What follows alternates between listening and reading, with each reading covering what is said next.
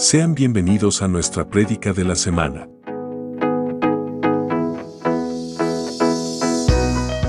Somos Ministerio Apostólico Plantío del Señor desde San Luis, Missouri. Esperamos que esta palabra sea de bendición para tu vida.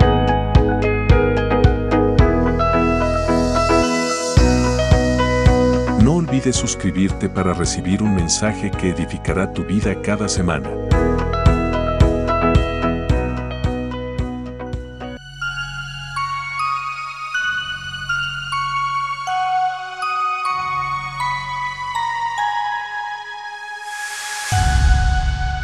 Somos Maps, un lugar de milagros.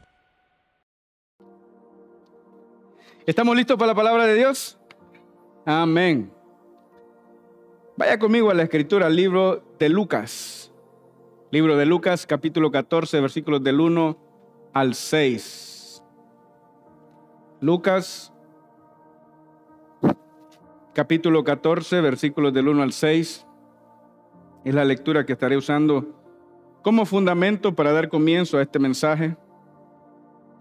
Yo estaré leyendo la nueva traducción viviente, pero ahí usted tiene la Reina Valera, que es la más, eh, diría la más común, la que más leemos prácticamente, aunque muchos también usan la nueva versión internacional, la nueva traducción viviente, que es la que voy a usar. Nada malo con todo ello, todo bien. La diferencia entre una versión y la otra es que unas hablan más claro o con palabras más prácticas en nuestro lenguaje contemporáneo. Pero no es que la Reina Valera tenga mayor unción, no es que la Reina Valera sea más original. Eh, todas las versiones tienen algunos que otra, eh, algún, algún detallito de interpretación, o no, no de interpretación, de traducción. Recuerde que este no es el manuscrito original antiguo, este es una copia. Entonces, eh, no, no, no pretendamos tenerlo ahí, regirnos y escuchar esas enseñanzas que dicen, no, que esta es la verdadera, que esta es la otra. Bueno, la, la verdadera son las que fueron escritas en, el hebreo, en el arameo y en el griego. Esos son los manuscritos originales antiguos. Entonces, pero ni usted ni yo hablamos arameo, ni griego, ni, eh, ni tampoco hebreo.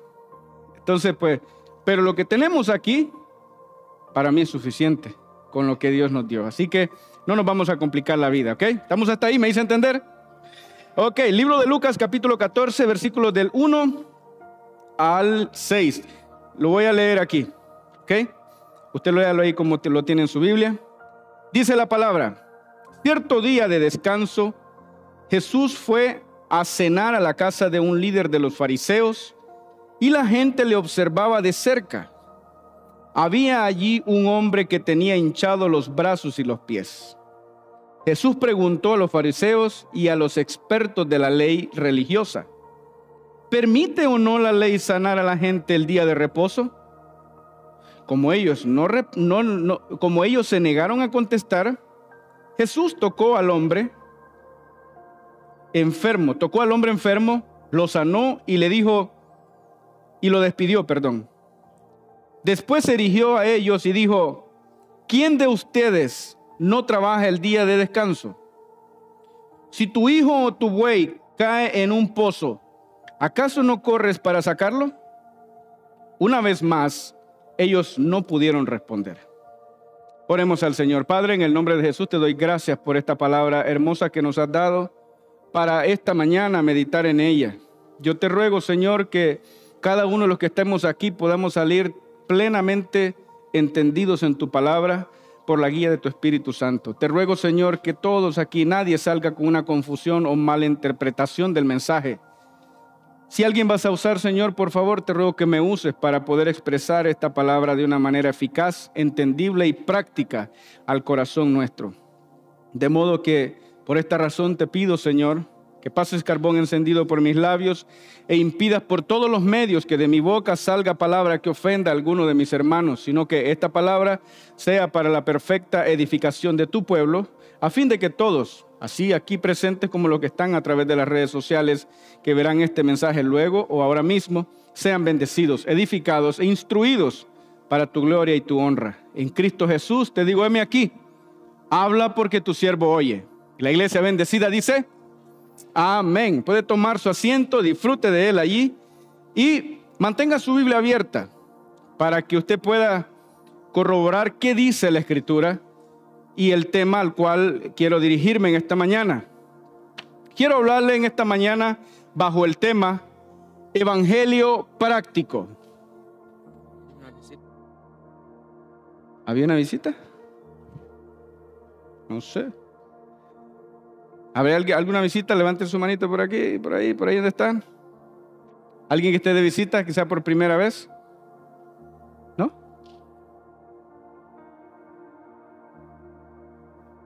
¿Dónde? Por allá. ¿Alguien? No, no dieron la tarjetita, ¿no? ¿Su nombre, hermano? ¿Sí? Wilmer. Wilmer, gloria a Dios. La iglesia le dice a esta preciosa visita, bienvenido a Plantillo del Señor, un lugar de milagros. Si no tiene iglesia, quédese con nosotros. Y si tiene iglesia, gracias por su visita. Gloria, a Dios. Gracias por estar hoy aquí con nosotros. Perdone que se nos había escapado, pero bueno, eh, siempre estamos aquí atentos. Es un privilegio siempre que alguien nos visita y poder nosotros compartir la palabra del Señor todos juntos, unánimes. Muy bien. Como le estaba mencionando, el título o tema de esta mañana es Evangelio práctico. El Evangelio práctico es el que Jesús nos vino a hablar. Cristo nos vino a ejemplificar el Evangelio, no solamente con palabras, sino con hechos. Él vivió un Evangelio bien práctico de modo que nosotros también lo vivamos como Él lo vivió. Lamentablemente estamos viviendo días tan complicados y difíciles como los que estaban aconteciendo cuando Cristo vino, cuando Cristo caminó por la tierra. Uno de los pasajes que hay, hay muchos, la Biblia está llena en el libro, en, los, en los cuatro evangelios, Mateo, Marcos, Lucas y Juan, está llena la Biblia de ejemplos de donde nosotros podemos ver cómo el pueblo los religiosos de la época, los maestros de la época, corrompían la palabra de Dios poniendo cosas difíciles y complicadas de, cumplir, de hacer. La gente no podía cumplir todo eso porque eran cargas que ni ellos mismos podrían podían sobrellevar. Pero eran muy buenos poniéndolas sobre otras personas. Uno de los ejemplos está aquí en esta palabra que acabamos de leer en el libro de Lucas capítulo 14, versículo 1 al 6. Jesús se encuentra de visita en la casa de un fariseo. No solamente era un fariseo, era uno de los líderes de los fariseos. Y la gente lo observaba muy de cerca, muy cuidadosamente, como también lo observan a usted y a mí. Ahora no se crea que cuando usted va a algún lugar y la gente sabe que usted es cristiano, en medio de todos inconversos, ¿Usted cree que no cree que la gente no lo está viendo de cerca? Lo está viendo, lo está observando, lo está analizando. Está viendo cómo usted habla, cómo come, cómo se ríe, cómo viste, cómo camina, qué hace, qué no hace. La gente está viendo todo eso. Cristianos y no cristianos. Porque, por ejemplo, nosotros somos Ministerio Apostólico Plantío del Señor en Ciudad de San Luis, Missouri. Pero hay muchas congregaciones más que no deberían, pero lamentablemente nos ven como los otros, como los del plantío. No deberían porque somos hermanos. Si bien es cierto, ellos están en su congregación con otro pastor, otro liderazgo, pero nos debe guiar la misma palabra. Por lo tanto, no debería ser los del plantío. Ese es el, el verbo que usan. Bueno, al menos el verbo bueno que yo escucho pero no sé si dicen algo más, que creo que sí. Es posible, no lo sé. Pero ya los me suena como a esa gente. Esa gente que hacen esto. Esa gente que hacen aquello. Que creen en esto, que creen en aquello. ¿Por qué? Porque han escuchado mucha complicación en la palabra. Y cuando Cristo vino a la tierra, pues ocurrió lo mismo a, los cristianos el principio, de, ya una vez que Cristo ascendió, quedaron los apóstoles Y en el libro de los Hechos usted va a encontrar que había un grupo, o como se le comenzó a llamar a los cristianos al principio, se le llamó los del camino. Ese fue el nombre que se le llamó al principio, los del camino. Luego, pero era una, una forma despectiva. Luego más adelante se les llamó los cristianos, también de una manera despectiva. Y así sucesivamente. Ahora ya que me digan cristiano, pues no es una no es algo despectivo, pero sí en aquel momento, sí en aquel tiempo. Ahora, eso no ha cambiado, porque la gente sigue cambiando o complicando el Evangelio que es tan práctico como que Cristo vino y murió a la cruz y nos dijo, el que cree en mí es salvo. Punto. Sencillo como eso. Cree en el Señor Jesucristo, serás salvo tú y tu casa. Se acabó, no hay nada que agregarle. No hay nada que complicar. Sin embargo, vivimos en días en donde estamos llenos. El mundo está lleno de religiones. El mundo está lleno de denominaciones. ¿Y qué cree? Cada denominación tiene un libro de disciplina. Cada denominación tiene su propio libro de disciplina, lo cual yo respeto. Pero yo siempre cuestiono esas cosas. ¿Sabe por qué? Porque si yo quiero vivir disciplina, aquí está. ¿Por qué voy a invertir tiempo, energía y muchas otras cosas más en leer un libro disciplinario cuando tengo el libro de libros en mis manos? ¿A qué lo escribieron hombres? Sí, sí, pastor, pero eso es para poner una manera práctica. Bueno, si me tengo que leer todo un libro, porque mejor me leo todo este. Todo otro libro que es agregado, que salió de aquí. Me voy a la fuente.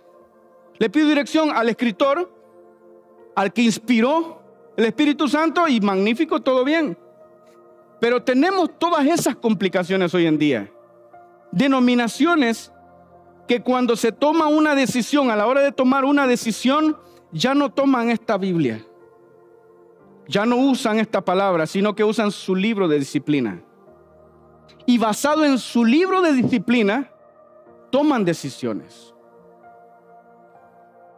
Me podrán refutar lo que quieran los doctores de la ley hoy en día.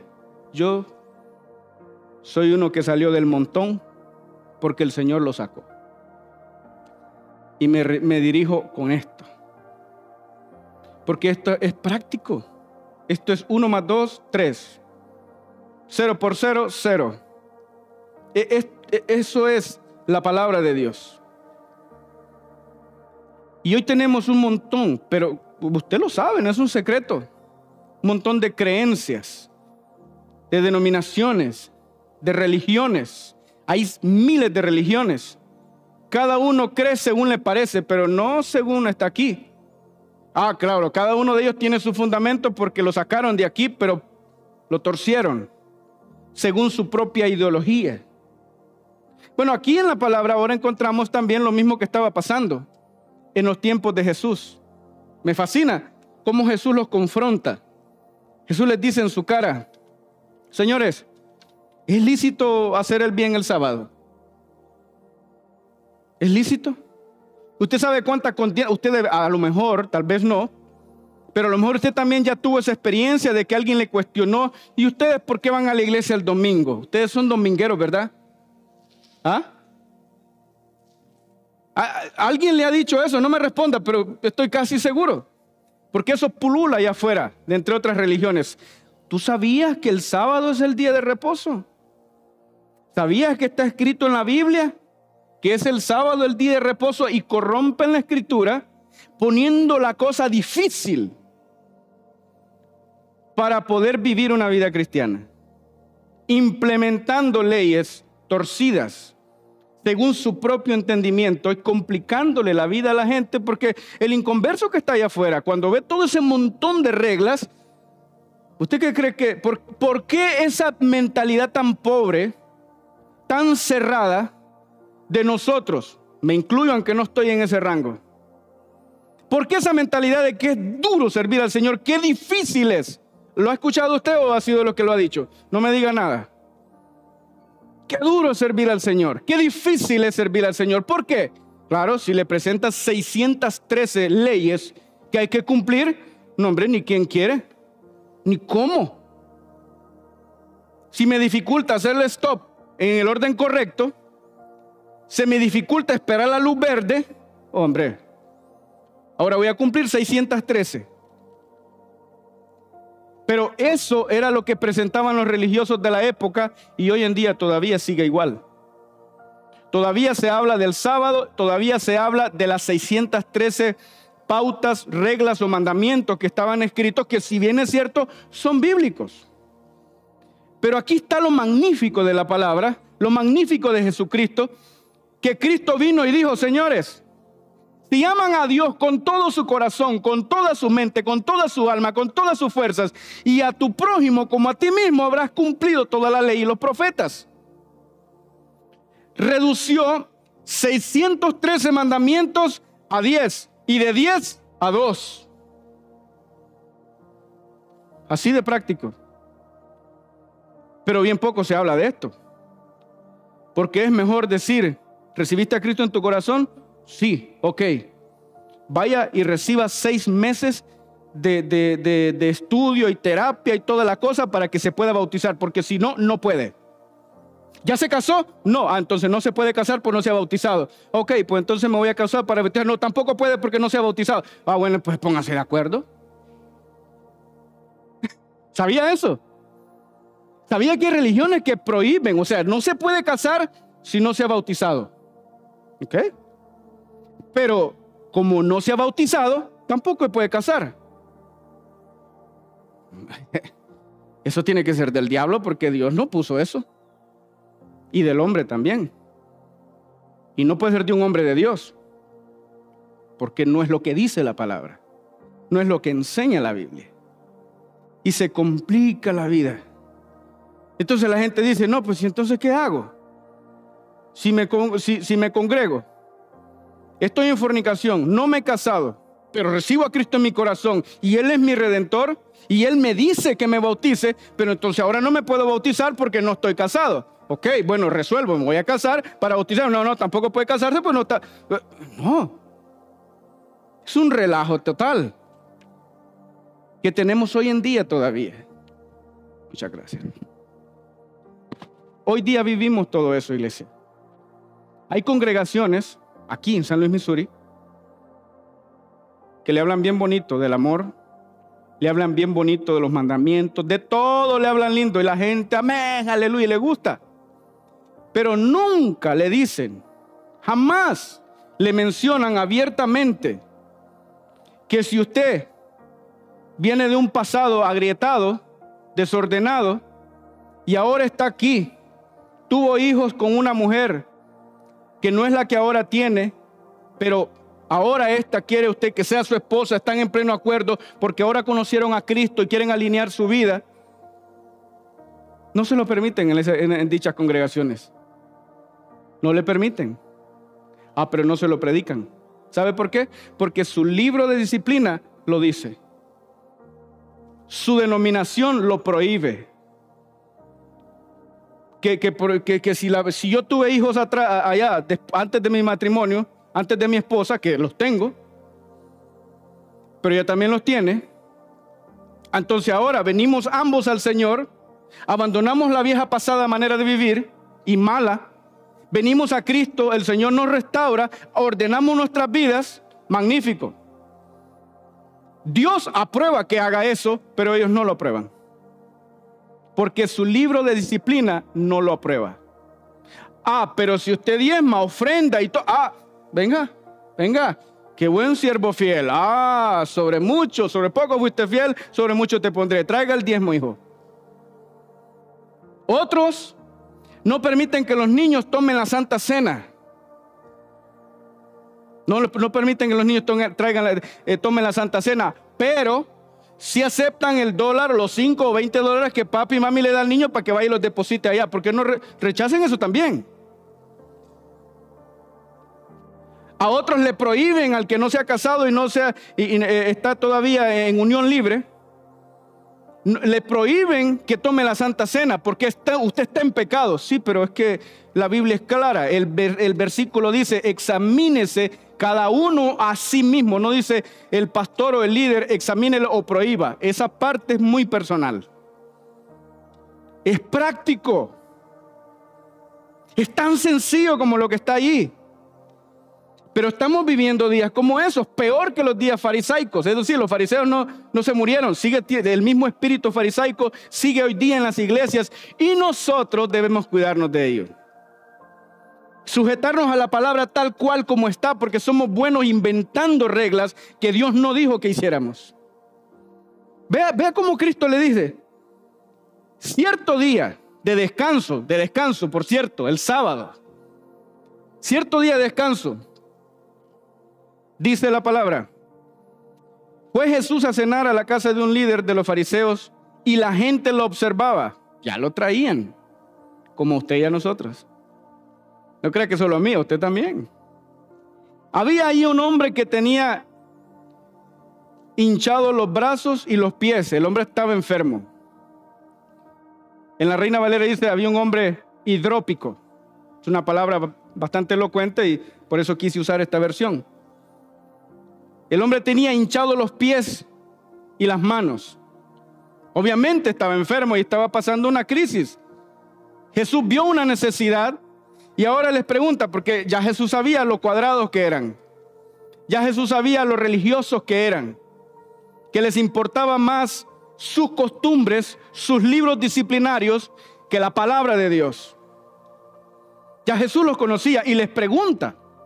Me gusta cómo Jesús lo hace magnífico, porque Jesús les dice a los fariseos y los expertos de la ley, mire que estos no eran recién convertidos, mire que esto no era alguien que no conoce la escritura, le dice, estos eran fariseos y expertos de la ley, expertos de la ley, no era gente común, o es decir, gente que no sabía la palabra, claro que la sabían.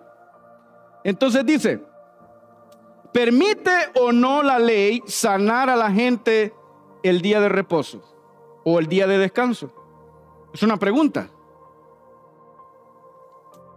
Como ellos no como ellos se negaron a contestar, Jesús tocó al hombre enfermo, lo sanó y lo despidió. Después se dirigió a ellos y dijo, ¿quién de ustedes no trabaja el día de descanso? Si su hijo o tu buey cae en un pozo ¿Acaso no corres a sacarlo? Mire qué hermoso es esto. Cómo Jesús pone las cosas prácticas, sencillas. Porque vivimos en tiempos tan complicados donde todo se nos pone muy amplio. Y está bien, hay veces que suenan para amplificar la mente, el conocimiento y tener una mayor amplitud de visión. Pero a veces eso, en vez de ayudar, estorba. Porque la mucha información toda junta, como que complica las cosas. No sé usted, pero a mí me complica las cosas. Si usted me tiene que dar todo un montón de vueltas para esto y lo otro y decirme, pastor, ¿puedo caminar por aquí? Hombre, camine. No me dé tanta vuelta. En el mundo se usa un dicho que suena un poco feo, pero dicen, usted da más vueltas que un perro para echarse en medio los que conocen, los que saben cómo hacen los perros, pues me entenderán. Que el perro da un montón de vueltas así, de un montón de vueltas y pum, cae en medio. ¿Por qué no va y nomás se tira? Ya estuvo. Pero bueno, ese es el perro. Es su naturaleza. Pero nosotros que no somos eso, digo que ahora es muy común, el perrín. How are you, little dog? ¿Ah? Mi perrita. Eh, pues estamos en lo nuevo, usted sabe, ¿no? Nada, ¿cuál nuevo? Animal es animal. Yo soy humano. A la imagen de Dios. Así que no, no soy eso. No soy eso. Pero mire cómo Jesús lo puso práctico. El ejemplo que les pone, les dice, si tu hijo o tu buey cae en un pozo, ¿lo vas a dejar que se muera? No, no, corre si lo sacas en día de reposo. Entonces ahora, ¿por qué pone las cosas complicadas en que este hombre que está enfermo y necesita sanidad no sea sanado? ¿Por qué tanto egoísmo? Ah, porque había una regla que ellos se habían inventado que no, eso no debía ser. Porque estaba incluido entre las 613 estatutos que habían sacado de la ley. Ahora bien, ¿qué dice Jesús? Bueno, Jesús dice en Mateo 22, 37 al 40, dice, Jesús le dijo, amarás al Señor tu Dios con todo tu corazón y con toda tu alma y con toda tu mente. Este es el primero y grande mandamiento. Y el segundo es semejante. Amarás a tu prójimo como a ti mismo. De estos dos mandamientos depende la ley y los profetas. De estos dos solo mandamientos depende la ley y los profetas. Es decir, si amamos a nuestro prójimo como a nosotros mismos, ya estuvo la ley cumplida. Amamos a Dios con toda nuestra fuerza, nuestra alma, nuestro ser, nítido, estamos completos. Podríamos decir que si sabemos esos dos versículos y nos quitan la Biblia, podemos vivir con esos dos versículos. Amarás al Señor tu Dios con toda tu mente, con toda tu alma, con todas tus fuerzas y a tu prójimo como a ti mismo. ¿Quién no se sabe eso? Pues si no se lo sabe, memorícelo porque llegará un tiempo que no tendremos Biblia. Pero si tenemos esos dos versículos, nos queda claro que todo el resto de la Biblia lo podemos cumplir. Viviendo esos dos versículos. Pues no solamente saberlos, es vivirlos. Amarás a tu prójimo como a ti mismo. Sencillo como eso. Sí, pero hay 613, pastor. Sí, pero él dijo estos. Él lo puso práctico. Sencillo. Sin embargo, vivimos tiempos peligrosos donde la gente complica la vida. Nosotros los líderes complicamos la vida a veces, dando tanto rodeo para decir que el pecado es muerte, que la ley del pecado, la paga del pecado es muerte. Punto, se acabó. Entonces queremos darle todos los pasos, cómo se genera. No, hombre, si ya sabemos, se gestó, pasó, hubo un proceso y cayó. Decimos que el hombre cayó en pecado. No, hombre, cayó hace tiempo. El que cae en pecado no es que cayó allí. Hace tiempo estaba lejos de Dios. Lo que pasa es que estaba en secreto. Ahora se manifestó la muerte que estaba en sí. Pero no es cuestión de que cayó en pecado y eso pasó ahí. No, imposible. No pasa así las cosas. Todo se viene gestando por mucho tiempo. Cuando revienta, ah, todo el mundo lo ve, pero no, no pasó. No pasó así de la noche a la mañana, es un proceso que nadie sabía, pero Dios sí, y usted y yo también lo sabíamos. Práctico, no es cuestión de engañarnos a nosotros mismos. Entonces, los mandamientos que el Señor estableció para el hombre, para que viviéramos una vida ordenada, son claros. No podemos nosotros o no debemos dejarnos complicar la vida. El Señor Jesucristo nos dio ejemplo de lo, mal que estaba haciendo su pueblo en aquel tiempo. Y hoy día seguimos igual. ¿Por qué? Todavía se hacen los 603, los 603 estatutos, se proclaman en muchos lugares. Cosas que no cumplen, pero los exigen. Número dos, el amor. Se habla tanto del amor que entonces nos, dejamos, nos dejan a veces complicados. Y yo sé que usted también lo ha escuchado porque es práctico. ¿Cuánto ha escuchado el amor fileo? El amor ágape. Y, el otro siempre se me escapa, por eso lo anoté. El otro es el amor eros, erótico. Es el amor eros. El eros se dice que es el que hay entre cónyuges entre esposo, esposa, amigo y, gran amiga. Sí, porque ahora pues, ¿saben? Ya, ya no hay noviazgo, no, una gran amiga, un gran amigo. Y, pues ya estuvo.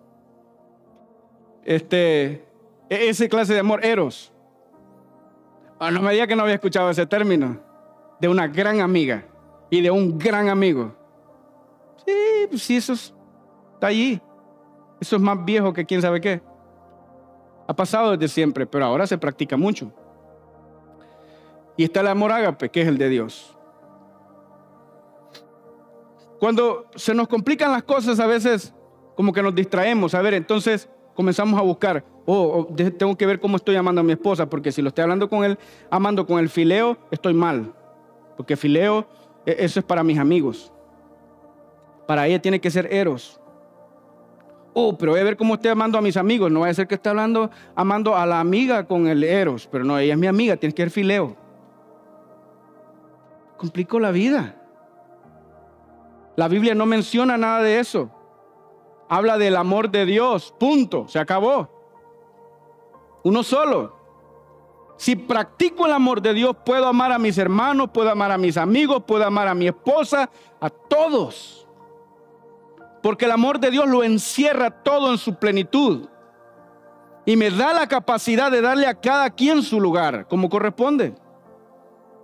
Pero mientras que estoy buscando el eros, estoy buscando el fileo y el ágape, me distraigo y el diablo es especialista en eso.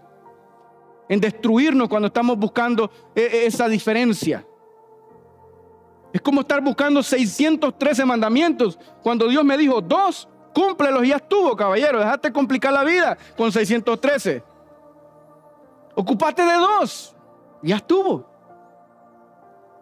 Y se nos complica la vida. Pero el Evangelio es práctico. Por eso yo no, no, no, no, no cuadra conmigo cuando alguien dice que es duro servir a Dios. Bueno, si es duro, si estás pensando en el mundo y estás pensando en Dios. No te has decidido todavía o no nos hemos decidido todavía. Ahí sí es duro. Porque no podemos servir a dos señores. Solamente a uno. O sirvo al mundo o sirvo a Dios. Pero no puedo estar en, eh, eh, estar en dos aguas. No se puede. Aunque creamos que se puede, no se puede. Porque Dios es celoso. Y el que se engaña a sí mismo diciendo que, que no, que yo trato, no, no trate, hágalo. Esto no es para tratar, es para hacerlo. Yo sé que todos nos envolvemos en algún momento en todo ese, ese coqueteo con el mundo. Y coqueteamos con el mundo. Mm, serio aquí con el Señor, aleluya, santo. Mm, oh Dios. y acá con el mundo. Ay. It's cute, baby. Sí, porque en inglés suena como que. Uh, le tira ahí ese venenazo. Coqueteo. No funciona con Dios. Con Dios eso no es práctico. Dios no nos pone las cosas difíciles. Y si me amáis, guarda mis mandamientos. ¿Ya? No lo pone complicado. Si me amáis, guarda mis mandamientos. Mire qué dice del amor. Primera de Juan 4:7 dice, amados o amados amémonos unos a otros porque el amor de Dios, porque el amor es de Dios. Todo aquel que ama es nacido de Dios y conoce a Dios. Ya, sencillo. Ahora, cuando le hablo de, los tres diferentes tipos de amor, del eros, el fileo y el agape, no, no, no, no me malentienda. O no quiero yo sonar mal expresivo a decir que es una mala enseñanza, que esto no. Lo que digo es que a veces trae mucha carga en estar viendo con qué hago y qué hago. No, no. Pues suena bonito cuando se expresa, se explica de una manera, suena el otro. Claro que suena bonito. Pero la verdad que hay cosas que son buenas que, pero no parecen tan buenas al final, porque cuesta practicarlo, es demasiada práctica. Pero cuando las cosas son sencillas, funcionan. Yo le soy bien sincero. Yo soy fiel amante de lo práctico. Mira, ni los cordones me gustan en los zapatos. De meter y sacar, papá, vámonos. Ya estuvo. No me gusta andar haciendo un montón de nudos ahí, no, no, vámonos, prácticos, Señor. Así. Y si mi zapato tiene cordón, los acomodo bien y todo para meter el pie y sacar. Y vámonos, ya estuvo. En cuanto puedo hacer prácticas las cosas, yo en mi persona las hago prácticas. Detesto el desorden. No me gusta porque me complica la vida. Por eso. Y me temo que a Dios le fascina eso. Le fascina el orden. Por eso lo puso práctico. Entonces mire lo que sigue diciendo. En el versículo, en el primera de Juan 4, 7. Dice, amados, amémonos unos a otros porque el amor es de Dios. Todo aquel que ama es nacido de Dios y conoce a Dios. Ya estuvo, el que ama es nacido de Dios y le conoce. Primera de Juan 3:17, mire lo que dice. Pero el que tiene bienes de este mundo y ve a su hermano tener necesidad y cierra contra él su corazón, ¿cómo mora el amor de Dios en él? Es una pregunta, ¿cómo es posible? Eh, es práctico. No es cuestión de que no, lo que pasa es que mire, él vio al hermano, pero no lo pudo amar, amar con el amor fileo, fue que se confundió. Él estaba amando con el amor ágape. O se confundió, no, no, fue con el amor eros. Pero como él era el, hermano, no pudo amarlo. No, ¿cuál, cuál? No, no pasó nada de eso. No tiene amor de Dios. ¿Y cómo dice que conoce a Dios? Claro como eso. Dice, si tiene bienes de este mundo y ve a su hermano pasar necesidad y no lo sustenta, ¿cómo dice que ama a Dios? ¿O cómo dice que conoce a Dios? No existe tal cosa. Cierra contra él su corazón. ¿Cómo mora en él el amor de Dios? Es una pregunta. No está dando opciones ni direcciones aledañas. Está claro como eso. Judas 1, 1, Judas 1.2 dice, conservaos en el amor de Dios, esperando la misericordia de nuestro Señor Jesucristo para vida eterna. Es el amor de Dios. Lo he dicho siempre y lo voy a seguir diciendo porque me ha funcionado. ¿Cómo yo permanezco amando a mi esposa? Amando a Dios primero. Porque si yo amo a Dios, la voy a respetar, la voy a honrar y la voy a amar. El día que deje de amar a Dios, la dejo de amar a ella y a todos ustedes. ¿Sí? Porque no me importa, no me importaría lo demás. ¿Usted cree que voy a tener tiempo para andar buscando si estoy amando con el amor fileo a mi hermano o con el amor eros a mi esposa? Se me acabó el amor de Dios porque dejé de buscarlo. No es que Dios se acabó, dice que el amor no se acaba, nunca deja de ser. 1 Corintios capítulo 13, versículos del 1 en adelante. Ahí está claro. La descripción del amor. El amor nunca deja de ser. Así que matrimonios, aunque esto no es conferencia matrimonial, le dejo saber una noticia. No me venga con el cuento que el amor se acabó. No. Usted se alejó de Dios, y fracturó el amor. Quien quiera de los dos que sea. Pero no hay cuestión que el amor se acabó, es que no, yo dejé de verla porque, pues que hace 20 años no estábamos igual, obvio. No estamos igual. ¿Cómo? Hace 20 años no éramos los mismos. Pero seguimos aquí. Y la historia que corrimos por 20 años es genuina. Y hay mucho que contar. Eso fortifica el amor. Cuando reconozco quién es mi Señor, de dónde viene la fuente. Dios. No puedo decir que amo a mi hermano, que amo a mi esposa, que amo a mis hijos, si no amo a Dios, si no lo estoy haciendo en el amor de Dios. Aquí dice, conservados en el amor de Dios. Entonces yo me lo voy práctico. Práctico me lo voy. Ahora le estoy mencionando los otros dos porque los anoté, pero a mí se me olvidan, porque no me importan. Honestamente no me interesan, porque me confundo si, si empiezo a buscar aquí, a buscar allá, no, no, me desenfoco. Pero si me enfoco en uno, ya estuvo. Así. Yo, yo, soy así como los perros. Usted le tira un hueso y el perro va por el hueso. No tiene tiempo para ladrar al otro. Después que recoge el hueso, pues ahí sí los que han tenido perros me entenderán. Perdone que no le pongo otro ejemplo porque pues no tengo muchos más. Pero sí de perros porque en mi casa habían muchos perros. Entonces conozco esa naturaleza. Otra naturaleza que no se la voy a decir porque ah, no hemos lonchado todavía, entonces pues imagínense. También de los perros. Pero como esto es enfoque, lo menciono de esta forma. Y vale la pena tenerlo claro, siempre iglesia, siempre.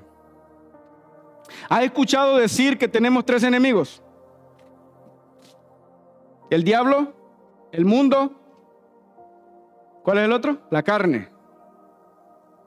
Sí. ¿Cuántos de ustedes aquí tienen la capacidad de pelear con tres al mismo tiempo? Sin que le rompan la nariz. Ah, pensaron algo más, ¿verdad? Yo no puedo. No es nada fácil. Yo me enfoco en uno. Eh, eh, convengamos aquí que es, es real. El enemigo está allí. Sí es un enemigo. El diablo es un enemigo, que el Señor lo reprenda. Claro que sí. El mundo, vivimos en él. Claro que sí, es real. No estoy diciendo que, que no existen. Lo que estoy diciendo que tanto el enemigo como el mundo tiene un topo dentro de nosotros, se llama carne. Es como un espía silencioso que desde adentro conecta con ambos. Entonces, si estoy todo el tiempo eh, eh, atento, ¿dónde está el enemigo? ¿Dónde me está atacando el diablo? ¿Qué pasó aquí? O, el mundo, esto viene del mundo, tentación del mundo, el mundo, el mundo. Y me olvido de esta carnita que va a dormir conmigo todos los días que come conmigo, que bebe conmigo, que está aquí predicando, que... ¿Qué pasó ahí? Ese es un problema grave. Porque nos desenfocamos cuando complicamos las cosas multiplicando tanto. Pero esto es lo que a mí me ha funcionado. La carne. No es que me meto en la carne, me enfoco en la carne, a controlar esa carne, sujetándola a Dios. Porque si no la sujeto a Dios, el diablo y el mundo tienen batalla ganada. Tienen fija la victoria para conmigo si no me enfoco en la carne, si no manejo la carne. ¿A cuánto le fascina el ayuno? No me diga nada.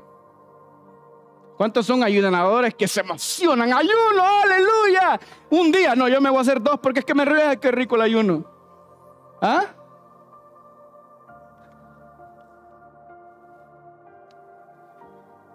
¿A cuánto les gusta leerse tres libros de la Biblia diario? ¿O se los devoran así en un rato? ¿Cuántos están desesperados por venir a orar aquí todos los días, ahorita que estamos en 40 días? Y, ojo acá, que suenan 40 días, pero no es que se van a acabar y vamos a decir, bueno, lo logramos, Señor, 40 días de oración, hasta que tú vengas nos, volvemos a ver. No, este es un estilo de vida. ¿Cuál es el enemigo que usted, o, cuál enemigo cree usted que es el que se levanta, el que está siempre ahí, que se nos dificulta en la mañana para levantarnos? ¿El diablo? ¿El mundo? La carne. ¿Usted por qué le echamos la culpa al enemigo? Cuando reventamos en cólera, ¿de culpa de quién es? ¿Del diablo o del mundo?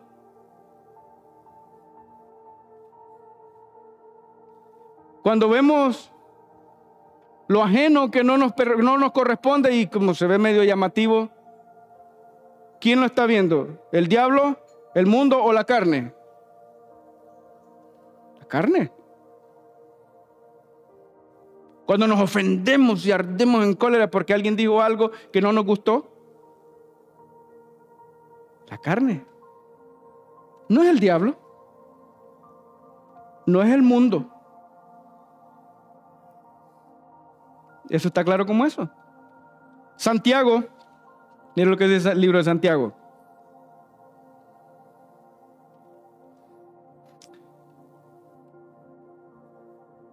Mejor Judas 1.8 al 10. Esto es hablando referente a los que les gusta reprender al diablo. A los que les gusta pelear con el diablo. Que se enojan con el diablo todo es una pelea con el diablo. Si se enojan, el diablo. Pecan, el diablo. Hicieron algo mal, el diablo. Todo es el diablo. Porque nos gusta buscar un culpable. Claro que sí, somos buenos en eso. Siempre que tengamos a quien culpar, no hay problema, todo bien. Delante de Dios estamos bien, pero aquel es el culpable. Pero vea lo que dice aquí, Judas 1, 8 al 10. No obstante, de la misma manera también estos soñadores mancían la carne, rechazan la autoridad y blasfeman de las potestades superiores. Pero cuando el arcángel Miguel contendía con el diablo, este era un arcángel, no era el pastor ni el apóstol, un arcángel que contendía con el diablo, disputando con él por el cuerpo de Moisés, no se atrevió a proferir juicio de maldición contra él, sino que dijo, el Señor te reprenda. Pero estos blasfeman de cuantas cosas no conocen. Y en las y en las que por naturaleza conocen, se corrompen como animales irracionales. Dele al otro versículo, que no lo anoté aquí, al siguiente. Hay de ellos, porque han seguido el camino de Caín y se lanzaron por, por lucro en el error de Balaam y parecieron en la contradicción de Coré. Mire los tres personajes que ahí menciona. Caín, Balaam y Coré. Coré rebelde al liderato de Moisés. Balaam, amante del dinero. Y Caín, un envidioso por el bienestar que el hermano hizo. ¿Qué le costaba a él hacer el bien también? Para agradar a Dios.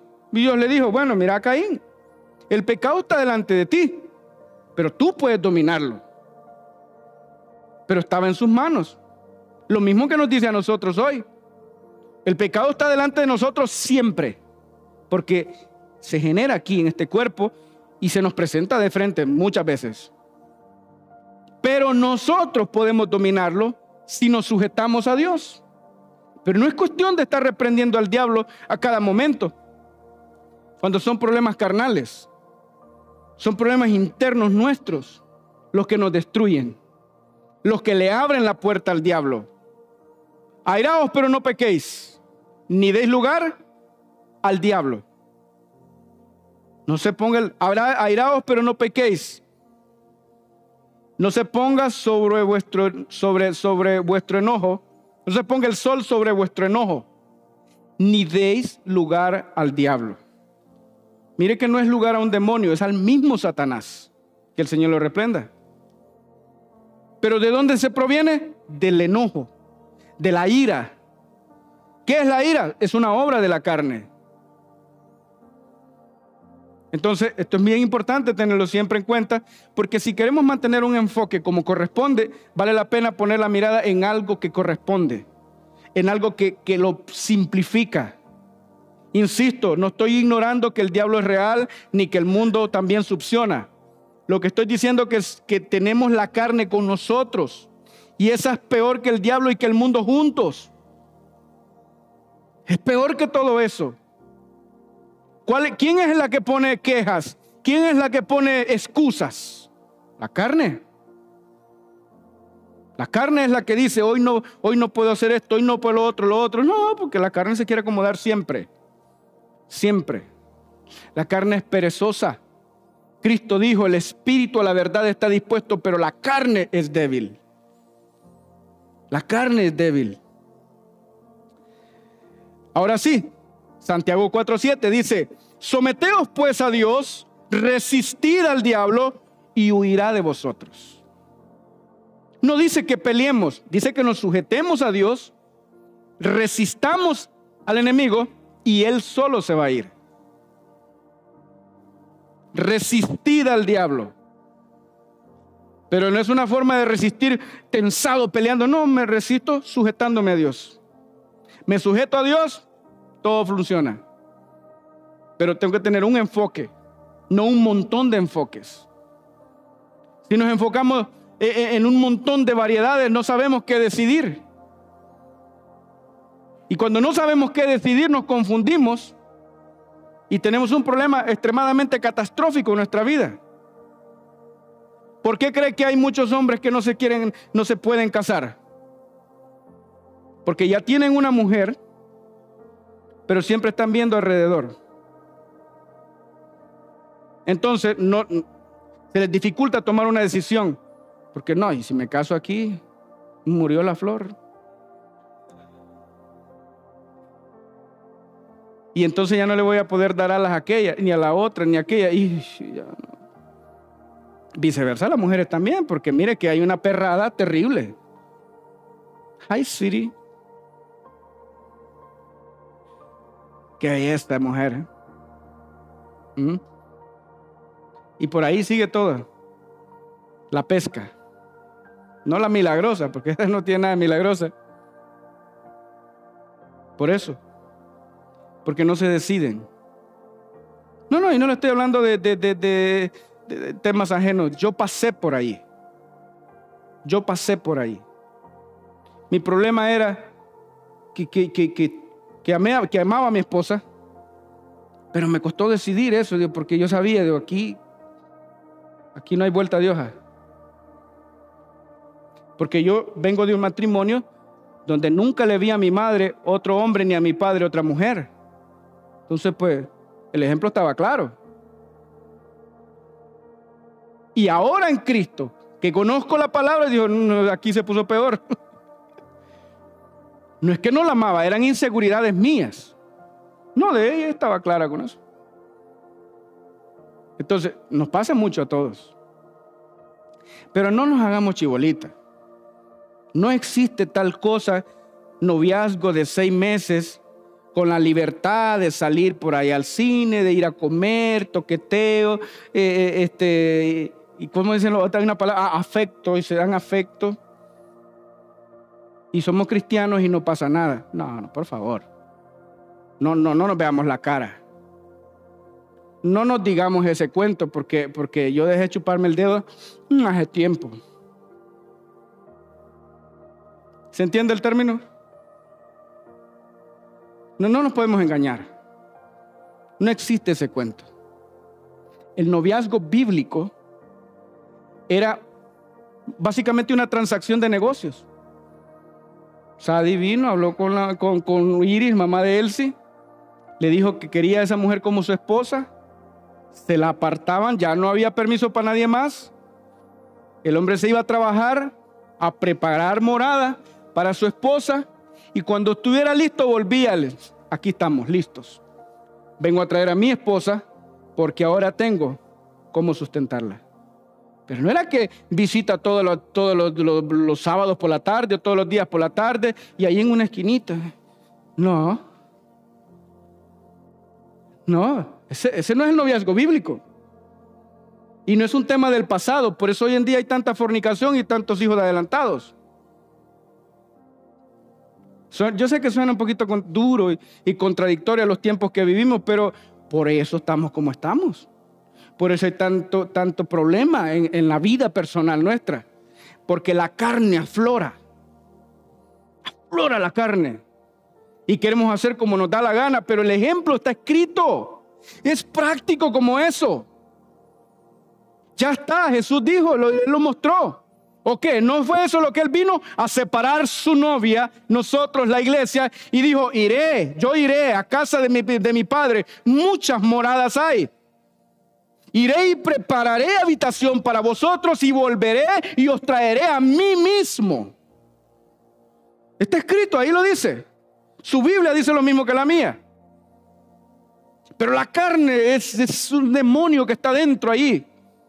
Es como un demonio, no es un demonio. Carne es carne y demonio es demonio. Porque luego después se malentienden las cosas. Pero es duro. Luchar con la carne no es nada sencillo. Solamente a Cristo se puede sujetar la carne y funciona. Pero no hay terapia, no hay cuento que valga. No, no, no funciona. Si la sujetamos a Cristo, vamos con todo. Ahí sí. Primera de Juan 2, 17 perdón, 2, 15 al 17 dice, no améis al mundo. No améis al mundo ni las cosas que están en el mundo. Si alguno ama al mundo, el amor del Padre no está en él. Porque todo lo que hay en el mundo, los deseos de la carne, los deseos de los ojos y la vanagloria de la vida, no proviene del Padre, sino del mundo y el mundo pasa y sus deseos, pero el que hace la voluntad de Dios permanece para siempre. ¿Le buscamos interpretación a eso? No creo que haya necesidad. El mundo es real.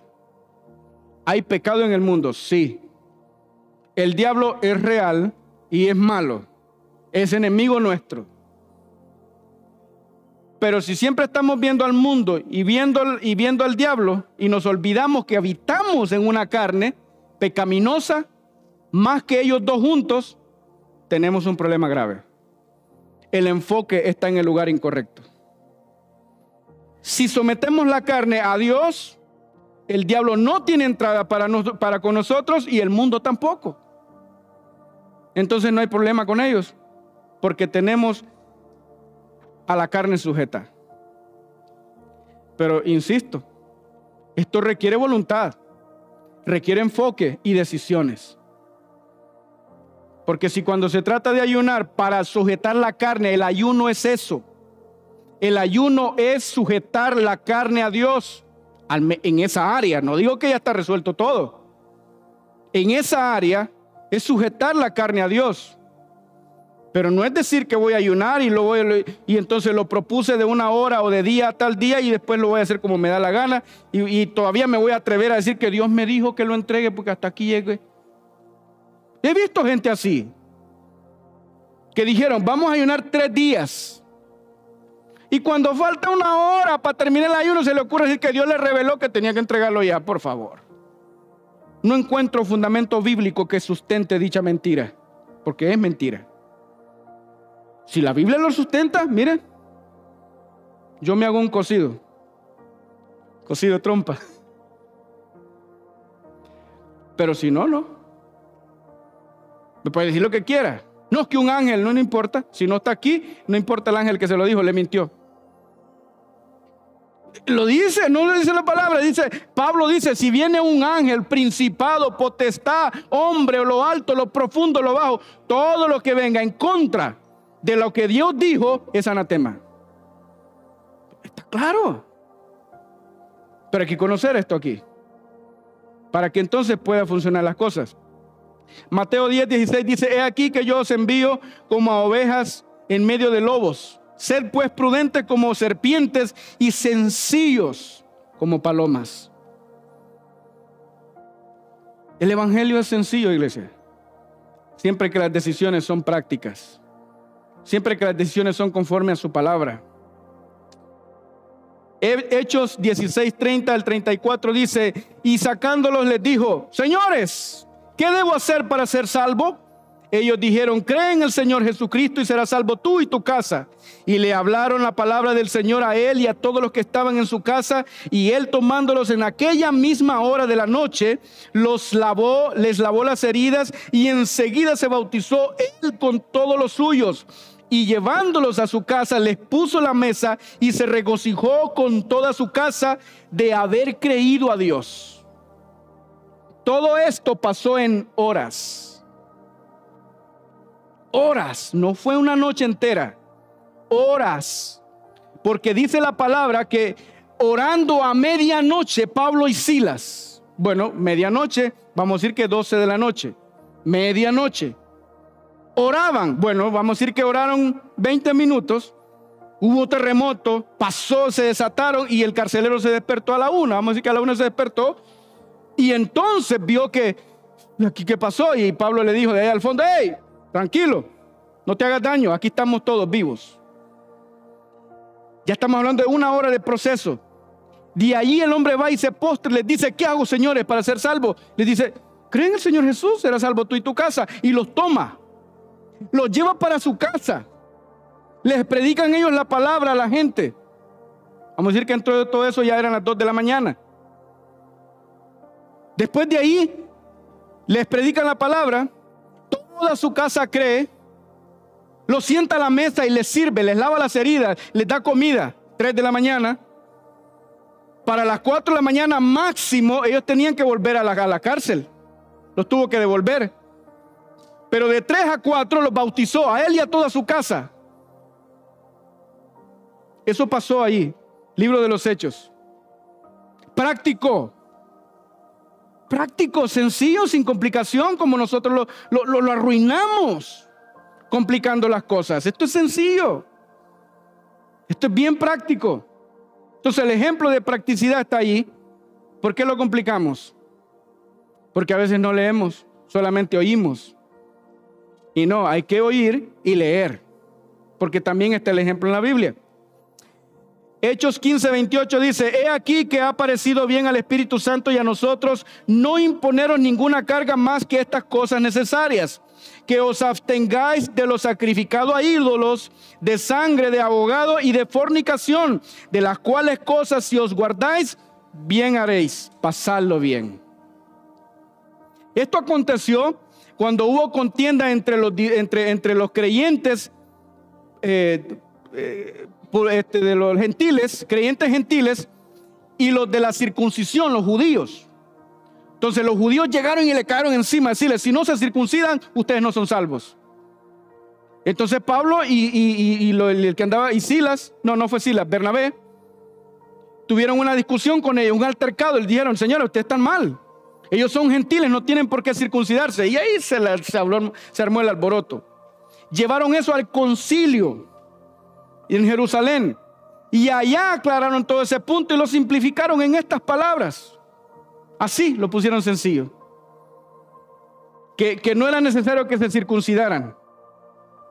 Para que entonces pudieran hacer la voluntad de Dios y ponerlo claro. Miren esta versión, lo puse aquí, se lo voy a leer en esta versión, la nueva traducción viviente, para que entendamos más el lenguaje contemporáneo.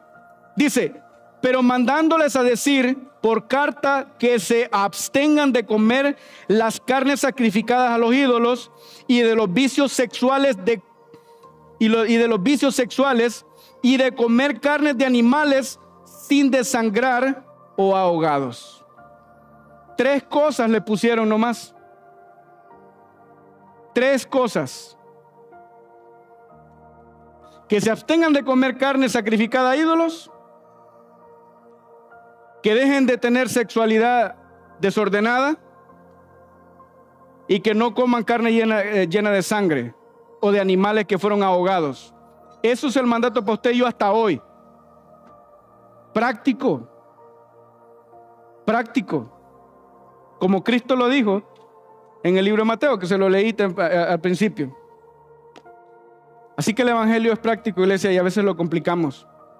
¿Sabe por qué gente hoy en día le dice que no al Evangelio así, cortantemente, por lo difícil que lo presentamos.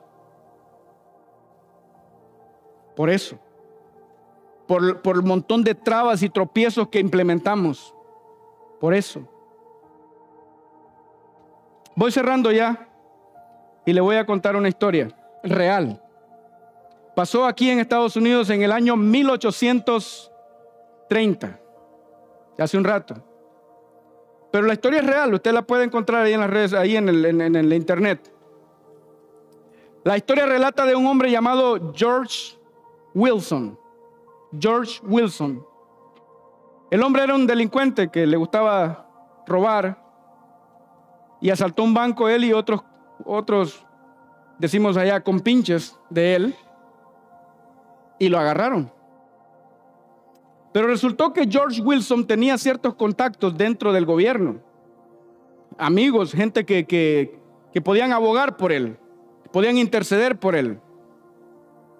Fue condenado a muerte, él y, todo, y los que estaban con él, en el 1830.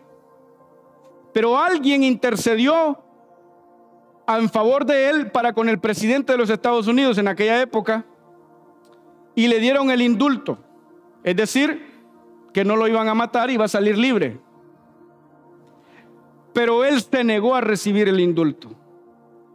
Mire qué cosa, yo nunca he escuchado algo parecido en temas en, en, actualidad, porque esto es real. Es decir, alguien que, que fue condenado a muerte, ya está condenado y ahora le ofrecen un indulto para que salga libre. Ya estuvo, no, no hay problema, por orden presidencial, o sea, lo superior terrenalmente hablando, en, el país. Y él rechaza la oferta, rechaza el indulto. Y entonces el litigio se extendió porque entonces ahora las autoridades tienen una confusión. de bueno, pero, pero, pero, si a este tipo le estamos dando una vida, le estamos perdonando la vida y lo rechaza.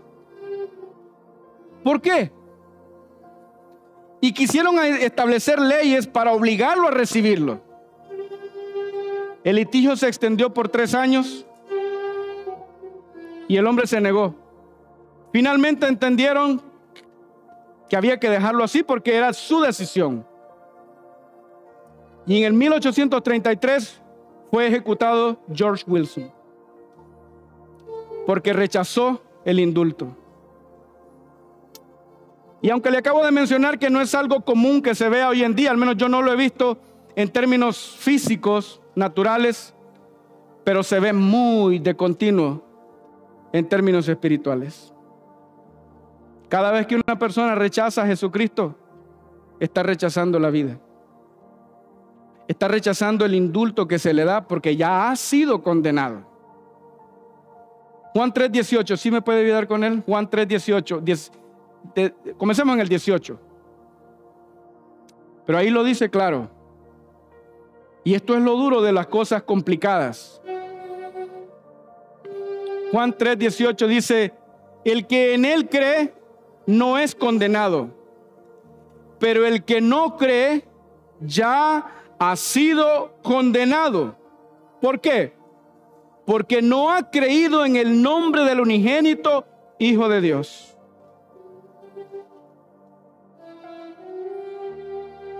Dice el americano, period. That's it. No hay nada que agregarle. Pero ahora viene Cristo y dice, señores, estás condenado a muerte. Aquí está la salvación. Dice, no, no, no quiero. Eso es lo que está pasando hoy en día con el mundo. Y a veces dentro de las iglesias, hay gente dentro de las iglesias que por meses congregándose en una iglesia y no se ha atrevido a recibir a Cristo en su corazón. Si hay alguien aquí en esa condición, yo le aconsejo que sea hoy el momento. No porque lo digo yo, no, no. No es más, no, ni siquiera le pido que pase al frente. Es un tema usted y Dios. Es un tema usted y Dios. No, no tiene nada que ver conmigo. Yo me estoy dejando usar para darle el mensaje como un parlante. Eso es lo que soy yo. Pero George Wilson rechazó el indulto. Y hoy en día no ha cambiado. Claro, no se ha vuelto a dar otro caso como en, ese tiempo, pero lo vivimos todos los días. Así que le invito a que se ponga sobre sus pies. Y si hay alguien aquí que por mucho tiempo le ha dicho no al Señor y ha entendido el mensaje y quiere confiar en el Señor, no en el hombre, y quiere reconocer, dejarse ayudar por Dios, este es el momento. Ore conmigo ahí donde se encuentra y dele gloria a Dios. Padre, yo te doy gracias por este momento, por esta oportunidad. Te pido, Señor, que te entreguemos la vida a ti, Señor, genuinamente, para que tu nombre sea glorificado, que tu nombre sea exaltado. Ahí donde usted se encuentra, dígale, Señor Jesús, yo te recibo hoy como mi único y suficiente Salvador personal. Creo que eres Dios y que moriste en la cruz por mis pecados. Escribe mi nombre en el libro de la vida. Yo te entrego mi vida, Señor, mi familia, mi finanzas, todo lo que soy. Restaura hoy mi corazón. Gracias doy al Padre por enviar a su Hijo a morir en mi lugar. Gracias Jesús por salvar mi alma hoy. Porque después de todo, todo es de Él, por Él y para Él. Y que a Él sea la gloria, a Él sea el honor por los siglos de los siglos. Gracias Señor. Gracias por escuchar nuestro mensaje, esperamos nos acompañes en nuestras próximas prédicas. Dios te bendiga grandemente. Somos MAPS, un lugar de milagros.